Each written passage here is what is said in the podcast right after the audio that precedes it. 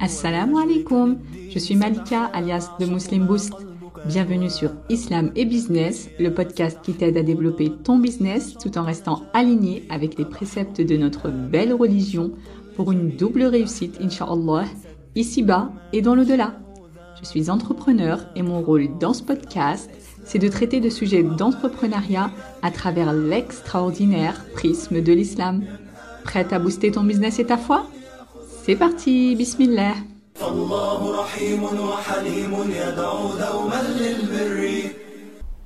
à ton avis, qu'est-ce qui fait la différence entre une personne qui gagne 1500 euros par mois, qui arrive à faire beaucoup de choses avec, n'est jamais en manque et ne se plaint jamais, et une personne qui gagne 3000 euros par mois, mais joint difficilement les deux bouts, est souvent à découvert et a toujours l'impression de courir après son ombre D'un point de vue factuel, ces deux personnes ont les mêmes charges de famille et un train de vie relativement similaire. Alors, c'est vrai qu'on parle souvent des stratégies, des astuces qui peuvent déterminer notre réussite, notre productivité, nos revenus, etc. Mais on oublie souvent un élément essentiel qui peut faire vraiment toute la différence et qui est même le secret d'une vraie réussite.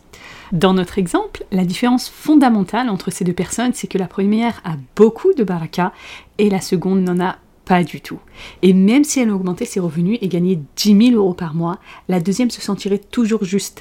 L'argent sortirait à droite et à gauche sans qu'elle ne comprenne vraiment pourquoi, et elle se demanderait sans cesse comment fait la première personne pour vivre avec si peu, et si elle n'a pas un trou dans sa poche. Mais en réalité, elle en a bien un, et ce trou, c'est précisément le manque de baraka. Alors, pour commencer, c'est quoi déjà la baraka? La baraka, c'est la bénédiction d'Allah, le fait que le bien divin soit ancré dans une chose. La baraka, ça correspond à la croissance et à l'augmentation, qu'il s'agisse d'une chose tangible ou pas.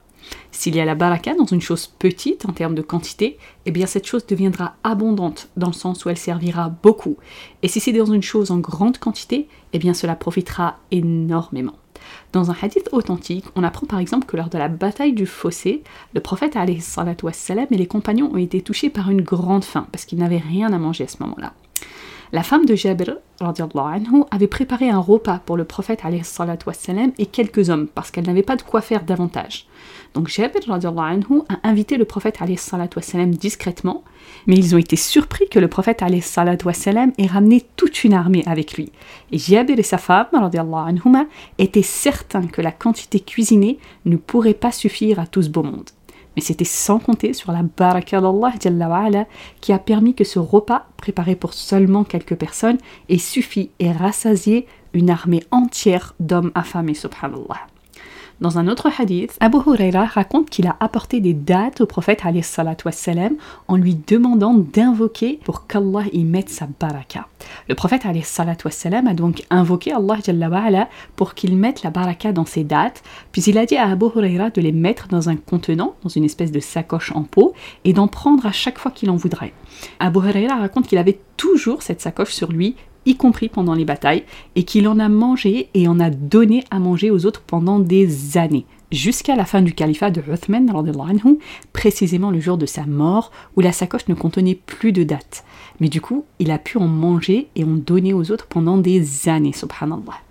Donc ça, c'est la baraka qui touche les biens matériels, mais la baraka peut aussi toucher chaque aspect et élément de notre vie, comme par exemple les enfants, la santé, le temps, les relations sociales, les œuvres pieuses, etc. En arabe, on dit que la baraka est un des soldats d'Allah. Elle vient porter secours aux serviteurs à qui Allah l'envoie. Si la baraka touche ton argent, elle le rend abondant. Si elle touche tes enfants, ils deviennent pieux. Si elle touche ton corps, il devient fort, c'est-à-dire plein de capacité. Si elle touche ton temps, alors ta journée est pleine d'efficacité, etc., etc. La baraka fait perdurer et fleurir les possessions, qu'elles soient matérielles ou pas.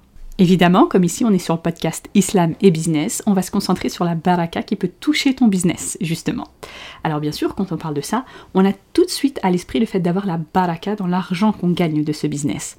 Donc concrètement, comment ça peut se traduire cette baraka dans ton business?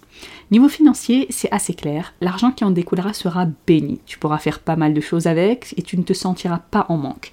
Par contre, si tu n'as pas de baraka, même si tu gagnes beaucoup d'argent, eh bien tu n'arrives pas vraiment à en profiter.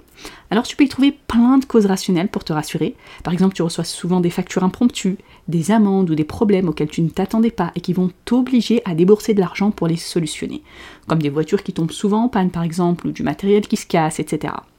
Alors bien sûr, ça peut arriver à tout le monde, mais quand c'est très récurrent, c'est probablement dû à un manque de baraka. Donc ça, c'est pour le côté financier. Évidemment, c'est une part importante, mais il y a aussi d'autres aspects qui touchent à ton business et dans lesquels tu peux avoir la baraka. On peut citer par exemple la baraka au niveau du temps.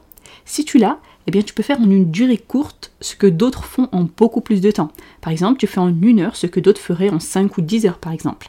Alors bien sûr, tu auras toujours des journées de 24 heures, mais avec la baraka, tu parviendras à les utiliser de façon efficiente. Tu auras le temps d'avoir des journées productives avec un équilibre entre le côté religieux, le côté professionnel, le côté familial, le côté social, personnel, etc.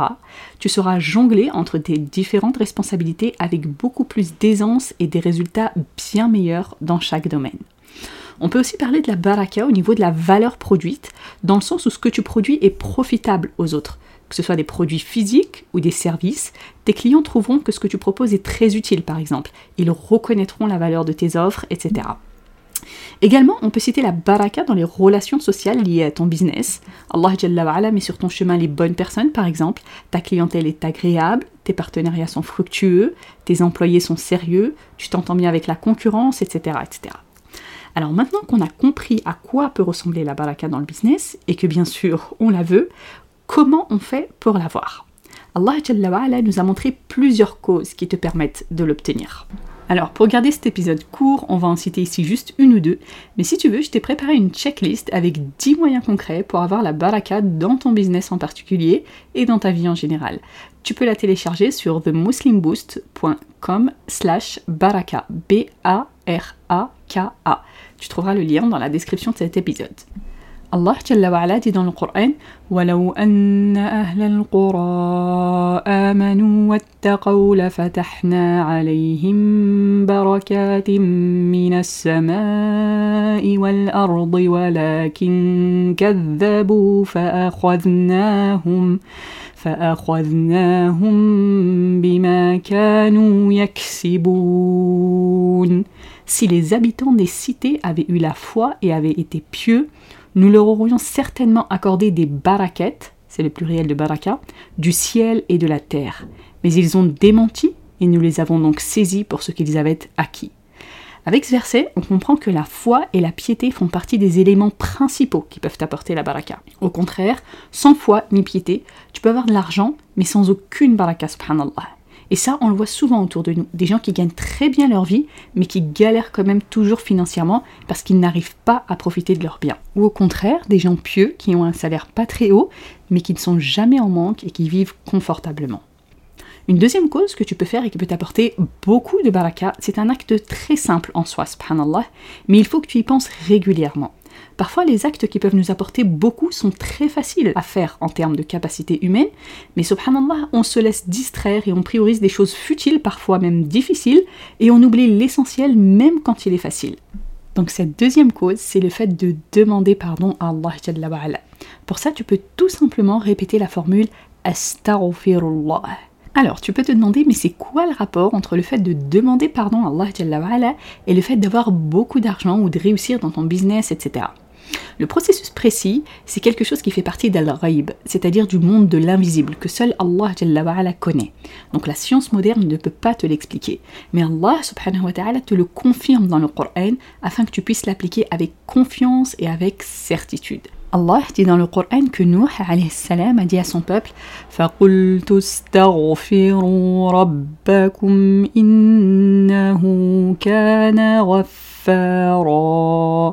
j'ai donc dit, implorez le pardon de votre Seigneur, car il est grand pardonneur.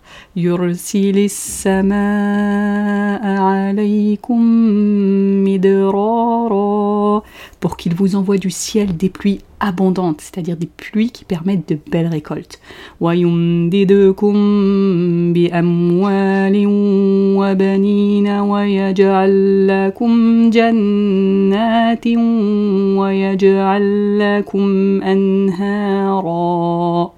Et qu'il vous accorde beaucoup de biens et des enfants et qu'il vous donne des jardins et vous donne des rivières. Donc pour avoir tous ces biens et ces belles choses, Nuh salam a mentionné ici un seul acte qui offre tout ça. Et cet acte, c'est juste le fait de demander pardon à Allah. C'est ce qu'on appelle en arabe al-istighfar, la demande de pardon. Donc tu vois en soi, répéter régulièrement Astaghfirullah, c'est vraiment quelque chose de facile à faire. Surtout qu'on a vraiment plein de choses à se faire pardonner. Et ça peut nous rapporter vraiment beaucoup. Mais la question c'est est-ce que tu le mets en application dans ton quotidien?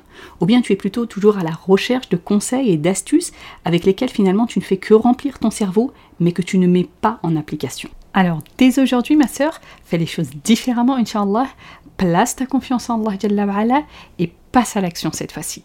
Vraiment, Orti, j'insiste, mais si tu sors de ce podcast juste avec la ferme intention de demander régulièrement pardon à Allah, alors toutes les deux, on aura vraiment beaucoup gagné, bi'idnillah.